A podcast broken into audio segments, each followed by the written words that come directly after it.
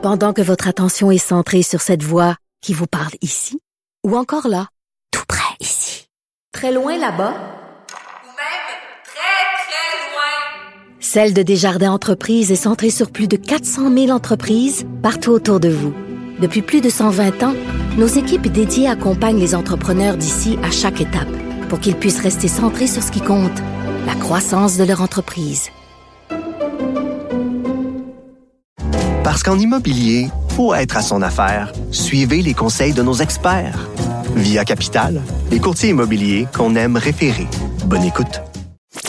Avec Jean-François Barry, on a toujours l'impression d'être en série. Vous écoutez Avantage numérique. avec Jean-François Barry. On sait à quel point la NFL, c'est euh, populaire. Euh, il y a le repêchage qui s'amène cette semaine, jeudi. Gros dossier dans le Journal de Montréal sur le repêchage NFL qui est, euh, qui est mené de main de maître par Stéphane Cadorette. Stéphane Cadorette est avec nous pour parler du repêchage. Salut Stéphane. Salut! Stéphane, première des choses, là, comme tous les repêchages, j'imagine que la NFL, ils n'ont pas vu jouer tous les joueurs, donc ça risque d'être une espèce de repêchage surprise Ouais. cette année.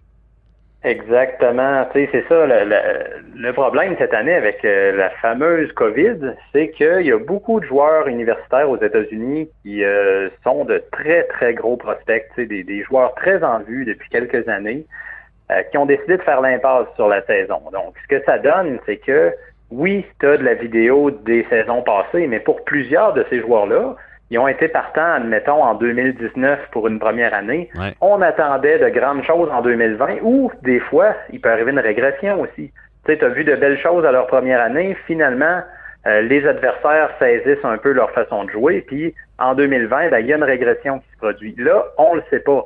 Donc, il y a plusieurs analystes qui divergent un peu, là, je te dirais, dans leurs évaluations des joueurs, alors que d'habitude, on, on On s'entend, il y a comme unanimité, hein? Ouais, ben tu sais, sans parler d'unanimité, il y a un genre d'esprit de corps. On, généralement, on converge un peu vers les mêmes constats, alors que cette année, là, c'est éparpillé partout à gauche, à droite. Il faut vraiment se faire notre propre tête. Euh, on tombe en amour avec des joueurs, on, en- on aime moins d'autres. Mais chose certaine, c'est plus difficile d'imaginer où le joueur en est sans la, saison 2020. Il y en a beaucoup qui ont joué quand même, faut le dire.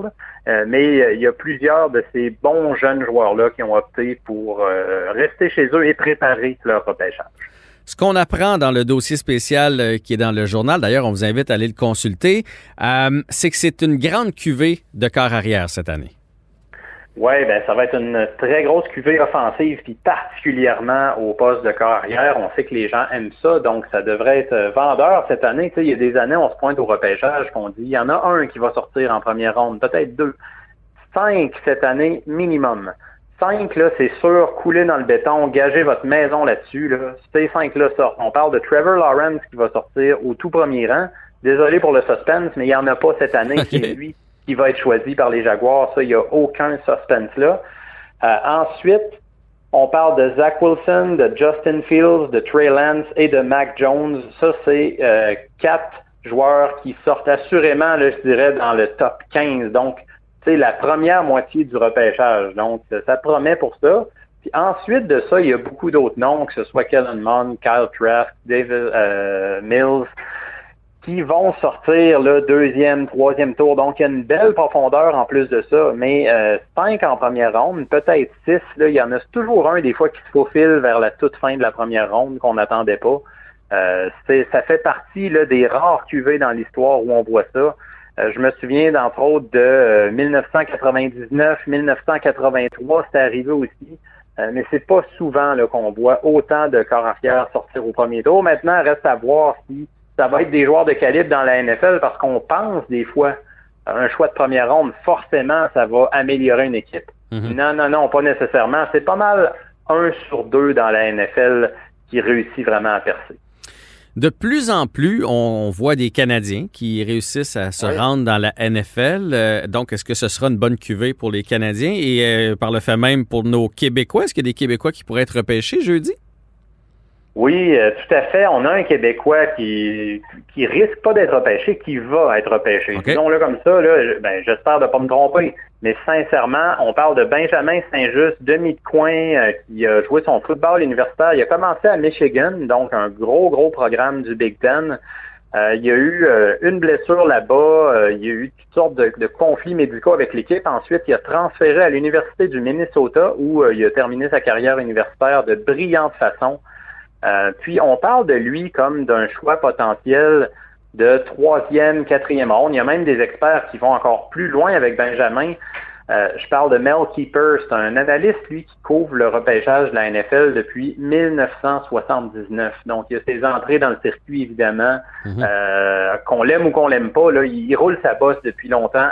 Il parle que de repêchage à l'année longue. Lui, il voit Benjamin Saint-Just sortir en deuxième ronde, imaginez-vous. Wow. Euh, pour vous donner un aperçu, là, euh, écoute, il y a un Québécois dans l'histoire qui a été repêché plus haut que ça, c'est euh, Chimanga Biakabutuka. Il est né aux Zaïre, mais il a joué, il a grandi au Québec, il a joué tout son football scolaire au Québec, donc on, Mhm. on peut le considérer comme un Québécois.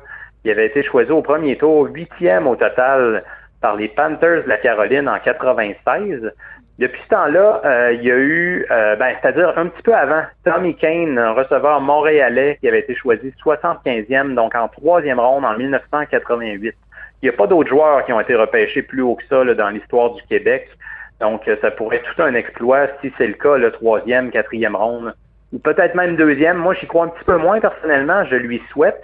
Euh, mais Benjamin Saint-Just qui a tous les atouts pour réussir un grand joueur de demi de coin de 6 pieds 3, 208 livres, euh, ça court pas les rues. Donc, euh, il y a un bon gabarit, ça va jouer pour lui. Euh, puis il s'est fait remarquer là, dans les derniers mois aux États-Unis. Donc, euh, tant mieux pour lui. On a aussi d'autres Québécois qui sont en liste qui, je ne pense pas qu'ils vont être repêchés. On parle de Pierre-Olivier Lestage, un garde des Carabins de l'Université de Montréal. Il est, il est considéré euh, par les, les équipes de la NFL. Ça, c'en est un. là. Je parlais tantôt de la saison 2020. Évidemment que les Carabins, comme toutes les équipes ici, Ouais. pas joué. Ça, euh, ça aide peut-être pas sa cause, sûr. malheureusement. C'est une année comme ça. Mais lui, il va être considéré, je pense qu'il pourrait potentiellement obtenir un contrat comme agent libre après le repêchage. Et puis, on a aussi Bruno Labelle, qui est un ailier rapproché, un gros ailier rapproché, dans le format un peu d'Anthony Auclair, un bon bloqueur, euh, qui, lui, a joué son football euh, avec les euh, nomades du Cégep Montmorency. Il est ensuite allé dans la NCA avec euh, l'Université de Cincinnati, euh, qui pourrait être considéré, lui aussi, là, comme agent libre après le repêchage. Ben, c'est certain que dans, dans toutes les ligues, il va y avoir plus d'agents libres que jamais parce qu'on va se tromper lors des repêchages, on va oublier des joueurs, puis on va les inviter par la suite. C'est la COVID qui va causer ça. Ça va être comme ça au baseball, au football, au hockey, puis peu importe le niveau, le même au niveau junior, ça va arriver la même chose. Est-ce que tu crois que on les regarde un peu plus, les Québécois, maintenant que justement Auclair ou euh, Laurent Duvernay-Tardif euh, ont réussi à montrer que les Québécois peuvent tenir leur bout dans la NFL? Est-ce que tu penses que ça défriche le terrain?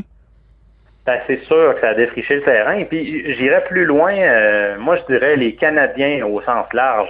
Euh, tu vois, cette année, juste pour parler de, de, de- pour prouver mon point, on parle qu'il y a assurément cinq Canadiens qui vont être repêchés. Ça, déjà, ce sera un autre record parce que l'année record pour le nombre de joueurs natifs du Canada qui ont été repêchés dans la NFL, c'est 2014 avec quatre joueurs.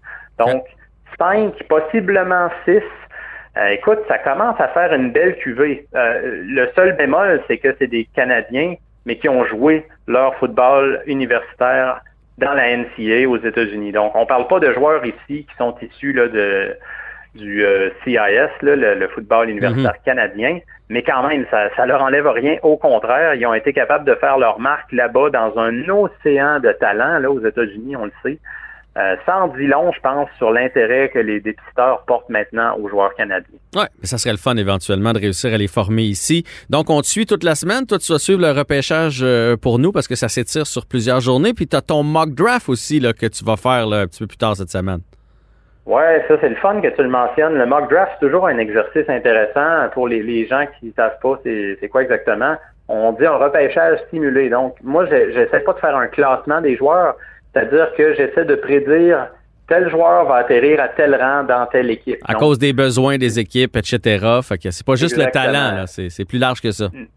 Non, c'est ça. Tu peux avoir un joueur extrêmement talentueux qui euh, descend un peu plus bas parce qu'il y a une ruée vers les corps arrière, comme je le disais tantôt au début.